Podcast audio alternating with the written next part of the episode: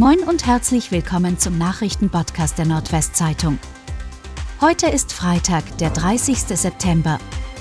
Und das sind die regionalen Themen. Brandursache nach Feuer in Einfamilienhaus in Ganderkesee geklärt. Ein verheerendes Feuer hat am Mittwoch ein Haus in Ganderkesee zerstört und einer Familie ihr Obdach genommen. Insgesamt sechs Menschen wurden bei dem Brand verletzt. Trotz des massiven Löscheinsatzes durch 70 Brandbekämpfer hatte sich das Feuer rasend schnell auf das gesamte Einfamilienhaus ausgebreitet. Laut Polizei sei der Brand ausgebrochen, weil die sechsjährige Tochter der Familie unerlaubt und unbeaufsichtigt in einem Kinderzimmer im ersten Obergeschoss mit einer Kerze herumgespielt hatte. Anschließend geriet ein Bett in Brand. Das Feuer breitete sich danach im gesamten Zimmer aus. Die Schadenshöhe wird aktuell auf etwa 200.000 Euro geschätzt. So geht es nach dem tödlichen Brand im Landhaus Haier weiter. Nach dem tödlichen Feuer im Seniorenheim Landhaus Haier in Südmoslesfinn im Landkreis Oldenburg, bei dem am Sonntag drei Menschen starben und zehn weitere verletzt wurden, befinden sich die restlichen Bewohner laut Einrichtungsleiter Thomas Haier auf dem Weg der Besserung. Einige hätten schon wieder in eine Übergangseinrichtung zurückkehren können. Nach der Sanierung wolle man mit allen 28 Beschäftigten den Dienst wieder aufnehmen. Laut der Staatsanwaltschaft Oldenburg gelte ein technischer Defekt als wahrscheinliche Brandursache.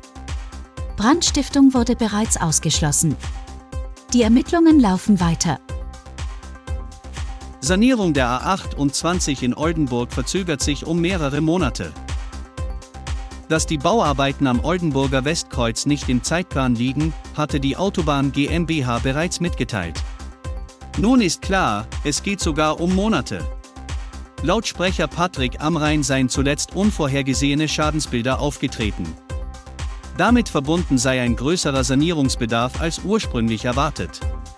Für Auto- und Lastwagenfahrer heißt das, dass sie offiziell auch in den kommenden Monaten die rund 20 Kilometer lange Umleitung über den kompletten Autobahnring fahren müssen.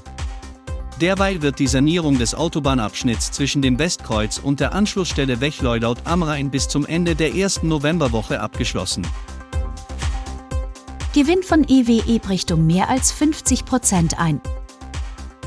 Die Energiekrise und ihre Auswirkungen haben sich auch deutlich in der Halbjahresbilanz der EWE niedergeschlagen. Zwar rutschte der Oldenburger Energie- und Telekommunikationskonzern nicht in die roten Zahlen. Der um Sondereffekte bereinigte operative Gewinn, die wichtigste Kennzahl für die Leistungsfähigkeit des operativen Geschäfts, fiel im Vergleich zum ersten Halbjahr 2021 aber um 52,3 Prozent, also um mehr als die Hälfte, auf 136,7 Millionen Euro.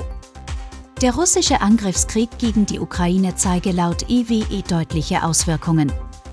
Laut Vorstandschef Stefan Dohler sei die EWE finanziell in einer robusten, aber angespannten Situation. Und das waren die regionalen Themen des Tages. Bis morgen!